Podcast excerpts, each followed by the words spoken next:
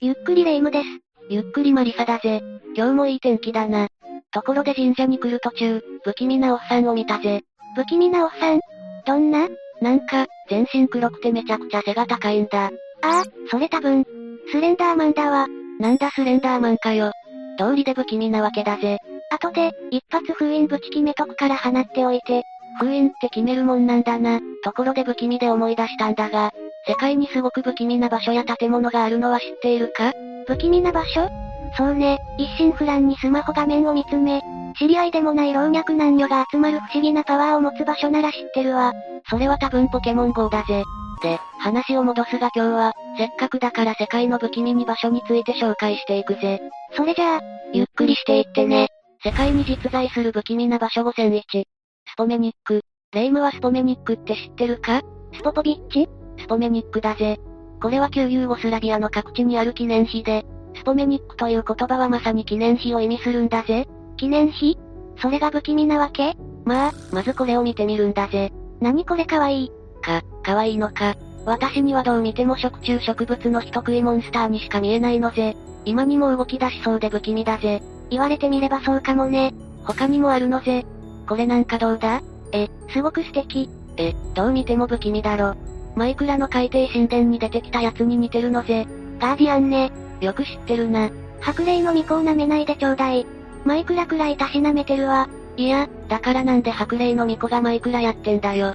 じゃあ次はこれなんかどうだいや、かっこいい。いや、一回くらいまともに不気味がってくれー。えなんで不気味な場所を紹介するって言っているのぜ。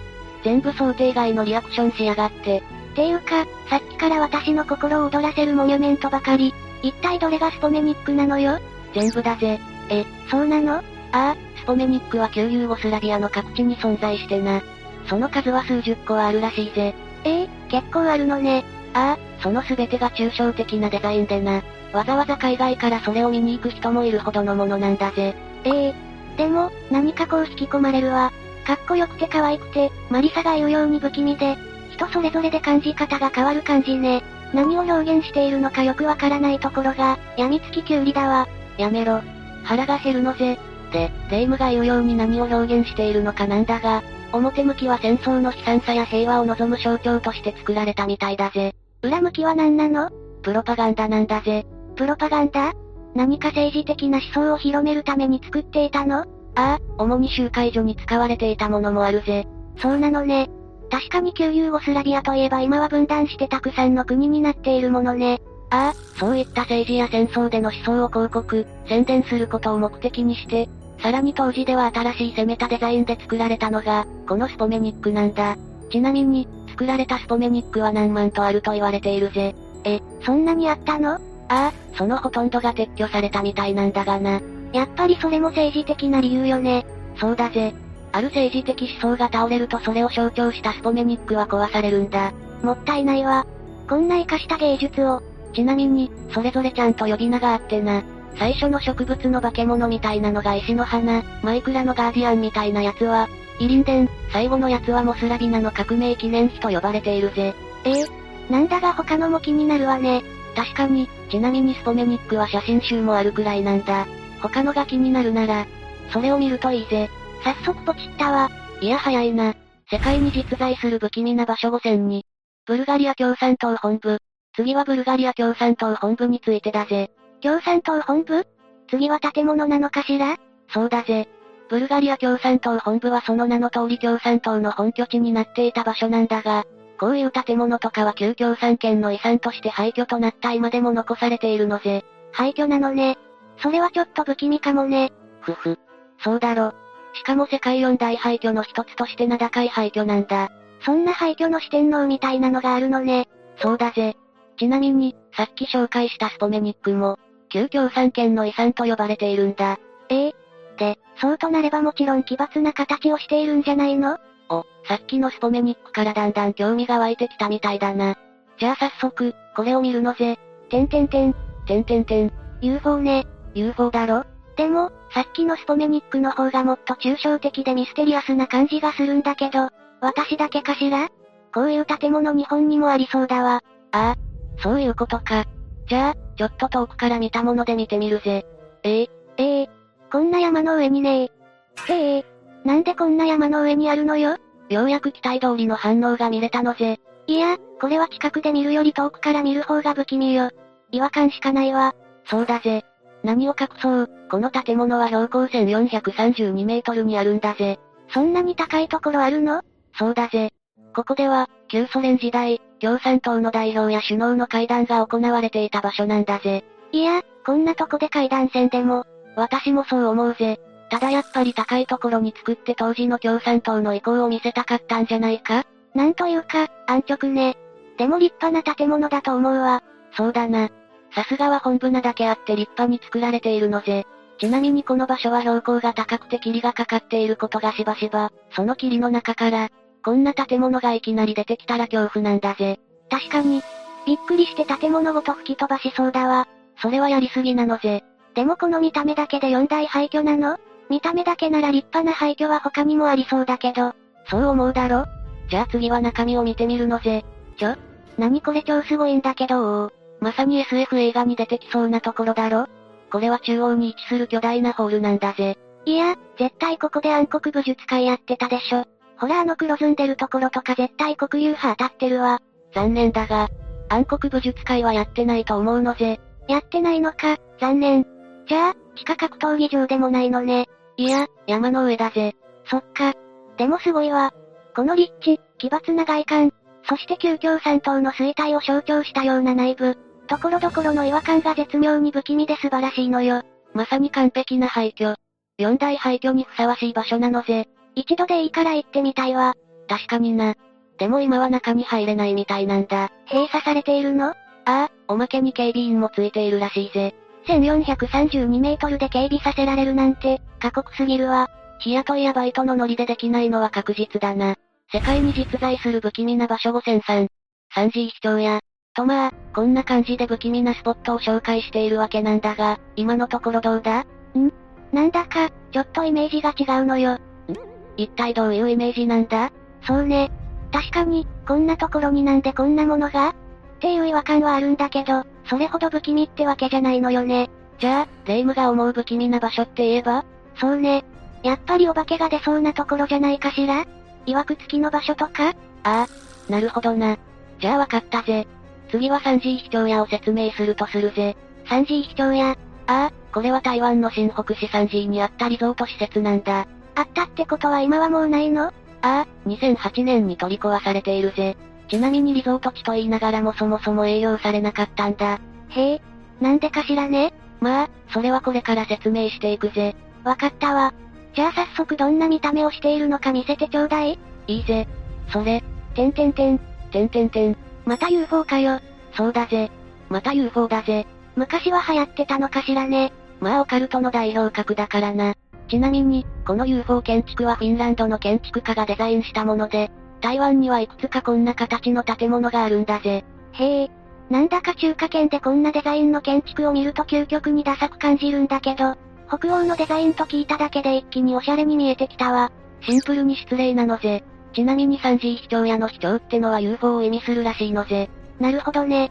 でもまあ、そんなことはどうでもいいのよ。まさかまたこの廃墟の外観が不気味でしたってわけじゃないわよね。ああ、その話な。確かに見た目も場所にミスマッチで不気味ではあるんだが、あくまで噂だが、幽霊が出るって噂なんだぜ。幽霊ああ。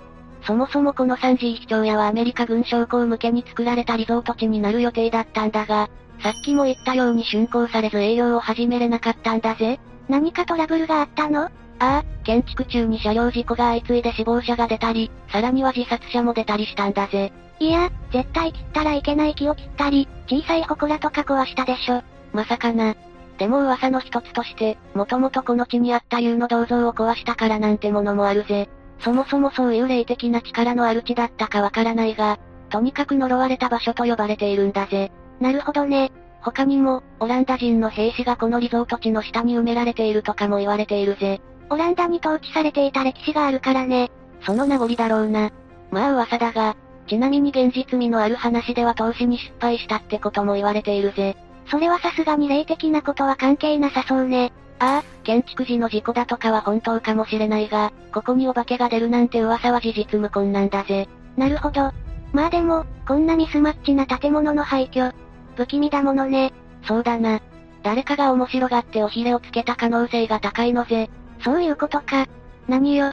ちょっとワクワクしたのに。例なら、知り合いにいくらでもいるだろ。でも、なんていうのかしらね。こういうアジア圏の廃墟は独特な不気味さがあって好きよ。ああ確かにわかるぜ。なんかこう雰囲気が違うんだよな。そうそう。なんかこう生活感だとかいた人の感性とかが漂う感じかしらね。なんかヨーロッパとかに比べると綺麗さだとか風情がないものが多いよな。ある意味それが不気味に見えるんだぜ。世界に実在する不気味な場所5004。旧シティホール駅。とまあ、アジア圏の廃墟の良さを語ったところで悪いんだが、次はアメリカの旧シティホール駅について紹介していくぜ。あら、次は駅なのね。そうだぜ。この駅は1904年に建てられたニューヨークの地下鉄なんだが、視聴者の最寄りになる駅だったから、内装がかなり凝られているんだ。草の大聖堂みたいな巨大な壁画とかがあったりするのかしらさすがにそこまではないが、めちゃくちゃ惜しい。いやほぼ正解だな。え草の大聖堂といえばロマネスク建築。この旧シティホール駅もロマネスクリバイバルと呼ばれるデザインで作られた、豪華絢爛な内装の駅なんだ。適当かましたら当たってたわ。それにしても綺麗な駅ね。こんな駅見たことないわ。そうだろ。しかし残念なことにこの駅はもう使われていない廃駅なんだぜ。あらま。そうなのね。ということは今はもうアウトローたちの溜まり場になってて、犯罪の匂いがプンプンする落書きだらけの空間になっているのかしらふふ。そう思うだろそれが100年以上経った今でも、その美しい内装は保存されたままなんだぜ。は廃墟なのにそれはありえないでしょまさかニューヨークのアウトローたちは意外にお行儀がいいのかしらそんなわけねえだろ。この駅は廃駅になってからアウトローは愚か一般人も立ち入ることができなくなっているんだ。なるほど、そういうことなのね。じゃあもちろん、この駅に電車は止まらないのよね止まらないぜ。むしろ、この駅が終着駅になるからな。この一つ前の駅で乗客は全員降ろされるんだ。ええでも、なんでこんな精魂込めて作られた駅を廃駅にしたのよもったいないじゃない。ああ、それはな。拡張工事ができなかったからなんだ。拡張工事ああ、さっきも言ったようにこの駅はニューヨークの地下鉄の駅なんだが、当時年々利用者が増えていてな。それに対応するために車両の数を増やそうとしたんだが、この駅はカーブの途中にホームがあったんだ。つまりホームがこう描いていたってことね。そういうことだぜ。そのおかげで、車両を増やすと一つ問題になることがあったんだ。一体何なのかしらそれは、前後の末端の車両とホームに大きな隙間ができてしまうことだったんだぜ。ああ、なるほど。危ないからって理由なのね。そうなんだぜ。それを改装する工事には莫大な費用がかかったみたいで、結局この駅は廃止になってしまったんだぜ。そうなのね。でも、一駅潰すってのは長い目で見れば、その工事費用を払うこと以上のリスクがあるんじゃないのああ。それなんだが、そもそもこの駅を利用する人は少なかったみたいなんだ。図工。なんだそうなのね。ああ、そういったわけで、この駅は廃駅になってしまったわけなんだぜ。何度も言うけどせっかく作ったのにもったいないわね。入場料取って観光スポットにすればいいのに。私なら一回くらいは見に行くわ。ああ、それなんだが見に行くことはできるぜ。しかも多少金はかかるが。えでも一般向けには公開されてないんでしょああ、そうなんだが。どうもこの駅を見ることができるある裏技があるみたいでな。裏技そう、裏技。まさか罰金を払って線路に降りて歩いていくとか。いや、それはある意味正解なんだがな。また適当かましたら当たったわ。まさか本当に正解いや、違うぜ。そんなリスクを負わずともいけるんだぜ。じゃあどうやるのよ終点で降りずにそのまま乗っていくんだぜ。はえ、でもそんなことしたら車両基地とかに入っちゃうんじゃないのそれが、この旧シティホール駅は折り返し地点になっていて、乗りっぱなしでも次は反対向きに動き出すだけなんだぜ。なるほどね。でも、前の駅で降りろって言われてるのに怒られたりしないのそれがそういった利用客もたくさんいるみたいで、鉄道関係者からも公認みたいなんだ。ええそうなんだ。でも、旧シティホール駅はあくまで通過するみたいだから見れるのは一瞬みたいなんだぜ。ただ、いきなりロマネスク町の駅が暗闇からいきなり出てくるのは結構不気味みたいなのぜ。ああ、なんかわかるわ。薄暗い通過駅ってちょっと気味が悪いのよね。だろだから不気味な場所として紹介したんだぜ。そういうことなのね。次は不気味な通過駅とかを紹介しても面白いかもな。それはぜひやってほしいわ。普通電車ですら止まらない謎の駅とかね。そりゃいいな。考えておくのぜ。世界に実在する不気味な場所5選を、ヘリングリー精神病院。とまあ、こんな感じで紹介してきているが次は何かリクエストのあるテイストはあるかそうね。今回は不気味という意味合いが、なぜこんなものがこんなところにっていうニュアンスのものが多かったから、少し背筋がヒヤッとするテイストがいいわ。わかったぜ。じゃあ次はヘリングリー精神病院について説明していくぜ。せ、精神病院もうそれだけで、ちょっと気味が悪いわ。確かにそうだな。ホラーゲームの舞台にもなるくらいだから精神病院と聞くとちょっと不気味な感じがするぜ。アウトラストね。あれはとても微笑ましくプレイしていたわ。いや、笑える要素が一切ないんだが。ああいうのは序の口よ。こちとらリアル幽霊とか妖怪を相手にしてるんだからね。お前にホラーゲームは必要ないんだぜ。まあその話は置いといてだな。このヘリングリー精神病院はイギリスのイーストサセックス州。ヘリングリーという場所にあった精神病院で今はもう取り壊されているんだぜ。あら、もう跡形もないのね。ああ、この病院は80年代にはイングランドを代表する精神病院だったんだ。精神病患者を輸送するために駅まであってな。90年代に入ると施設の老朽化や患者数の減少で閉鎖されてしまったんだ。ええ、駅まで作られていたのね。それほど患者が多く集まる病院だったのかしら。